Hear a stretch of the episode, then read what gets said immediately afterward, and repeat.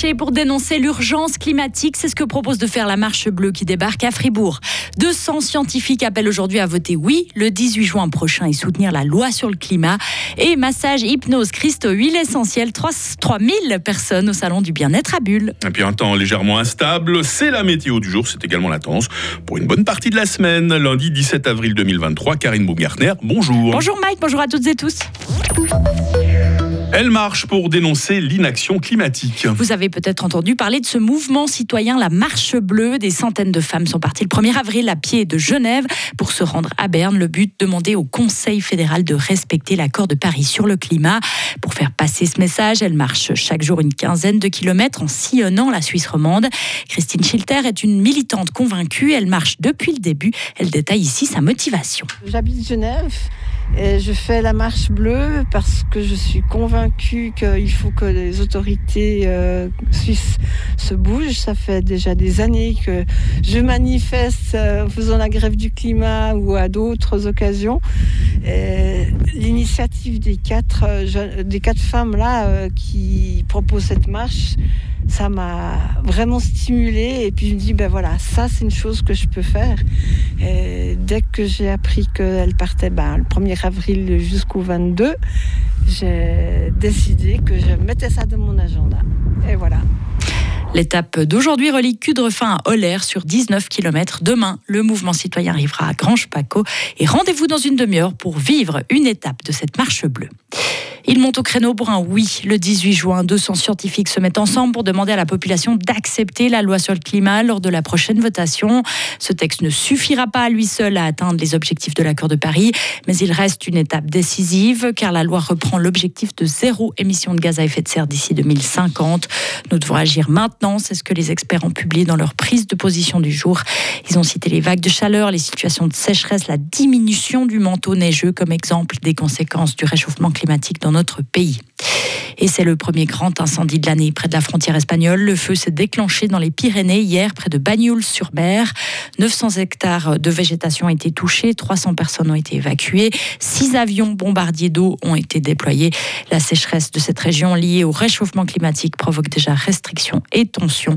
Des villages sont privés d'eau potable alors que des agriculteurs craignent pour leur survie en ce début de printemps historiquement aride. Près de 3000 personnes se sont rendues au Salon du bien-être à Bulle. Thérapeutes, rebouteux, masseurs ou guérisseurs étaient présents pour cette troisième édition. 70 conférences et ateliers gratuits étaient proposés au public. Les médecines complémentaires ont de plus en plus de succès, mais pas question de se substituer à la médecine traditionnelle. On écoute Bernard Alil, responsable de l'organisation. Ces médecines de santé ne vont pas remplacer jamais au contraire la médecine traditionnelle, la médecine classique, mais vont venir en complément pour euh, accompagner le patient dans, dans certains soins qu'il peut recevoir déjà de la part de, de la médecine officielle. Et cette année, une petite innovation s'est glissée au cœur du salon. Bernard Lalille nous en dit plus. On a également une nouveauté, c'est un espace soin où euh, les gens peuvent recevoir un soin pendant le salon comme dans un cabinet, un soin d'environ une heure. Ils peuvent prendre rendez-vous en ligne sur notre site. Il y a six box avec euh, différents thérapeutes. Et en guest star, il y avait par exemple le célèbre magnétiseur de l'échelle de Nivipré. Un camion renversé dans un champ à Courlevon. Personne n'a été blessé hier matin vers 9h. Un chauffeur de poids lourd s'est déporté sur sa droite. Le but, éviter un véhicule roulant au milieu de la chaussée, en sens inverse.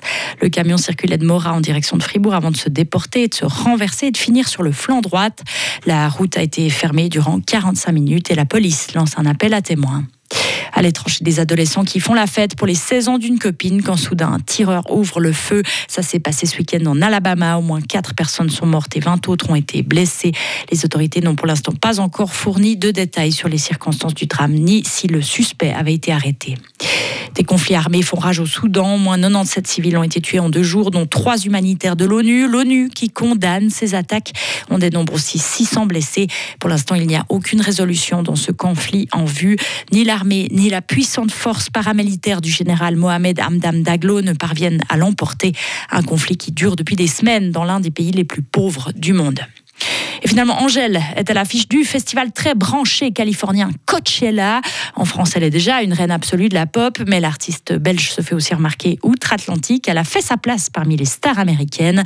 Pour Angèle, c'est l'un des intérêts de se produire à l'étranger. En fait, c'est moins stressant qu'en France, avoue-t-elle, où le public sait déjà qui je suis et a des attentes. Te chanter.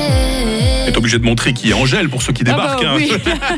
Je crois qu'il n'y a plus personne qui sait pas qui c'est. Ah bah tiens, on, on avait demandé dans la question du jour, Karine, à quelle euh, soirée d'anniversaire est-ce que nos auditeurs aimeraient bien se faire inviter? Pourquoi pas Angèle hein? Oui, oui, oui, elle a Ah l'air très ouais. sympa. Oui. Je l'ai vue au Paléo, elle a l'air chou. Merci Karine. Suite de l'info à 7h30 avec vous sur Radio Fribourg. Retrouvez toute l'info sur frappe et frappe.ch.